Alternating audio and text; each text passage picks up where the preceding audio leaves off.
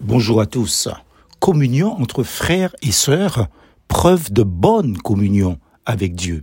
Je cite 1 Jean chapitre 1er, versets 6 et 7. Si nous disons que nous sommes en communion avec lui tout en marchant dans les ténèbres, nous mentons et nous ne mettons pas la vérité en pratique.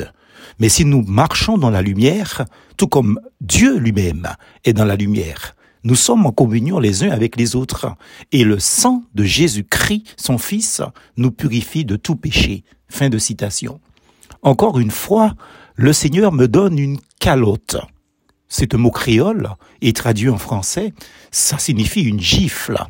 Et cela dès mon réveil, dans ma lecture quotidienne de la Bible entière en une année. Pourquoi? Si nous disons que nous sommes en communion avec lui, tout en marchant dans les ténèbres, verset 6. Ce qui est frappant ici est notre aveuglement.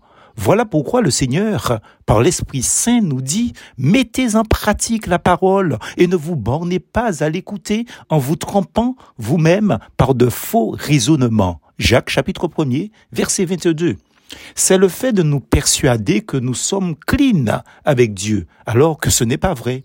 Si notre relation avec un frère, une sœur est mal, si notre relation avec un frère, une sœur est mal, si nous sommes l'objet de ce malaise, nous marchons dans les ténèbres, nous mentons et nous ne mettons pas la vérité en pratique. Verset 6.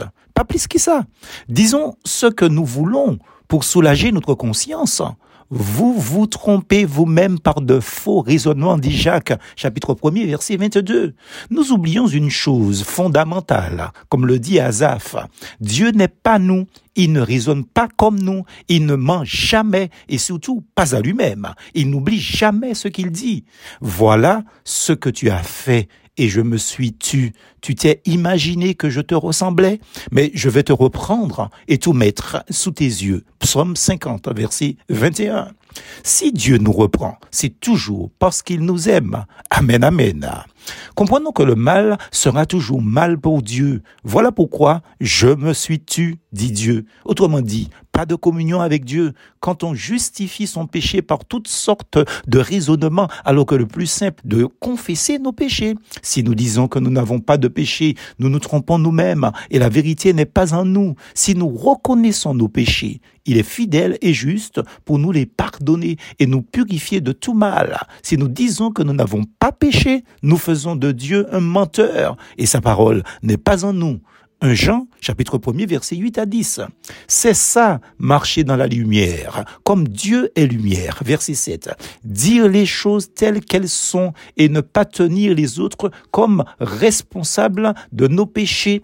Voilà la calotte bienfaisante que j'ai reçue ce matin. Chers frères, chères sœurs, je voudrais que Dieu puisse gifler tous ceux qui, comme moi, se trompent sur sa relation avec Dieu en ce sens.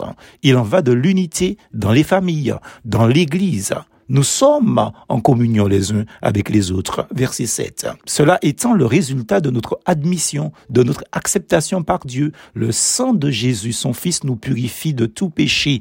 Verset 7. À condition de ne pas mentir à soi-même, en dénonçant le mal dans nos vies et surtout en ne tenant personne responsable de nos méfaits. Sinon, nous marchons dans les ténèbres et nous mentons. Verset 6. N'oublions pas ceci.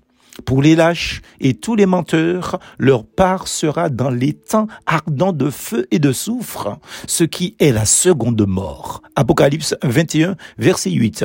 Nous sommes toujours responsables de notre manque de, communion avec Dieu, jamais les autres. Notre entêtement, c'est-à-dire ne pas reconnaître et confesser nos péchés, notre lâcheté, c'est-à-dire ne pas faire de démarche fraternelle pour établir la situation, nous mènera tout droit en enfer. Attention plus force en Jésus.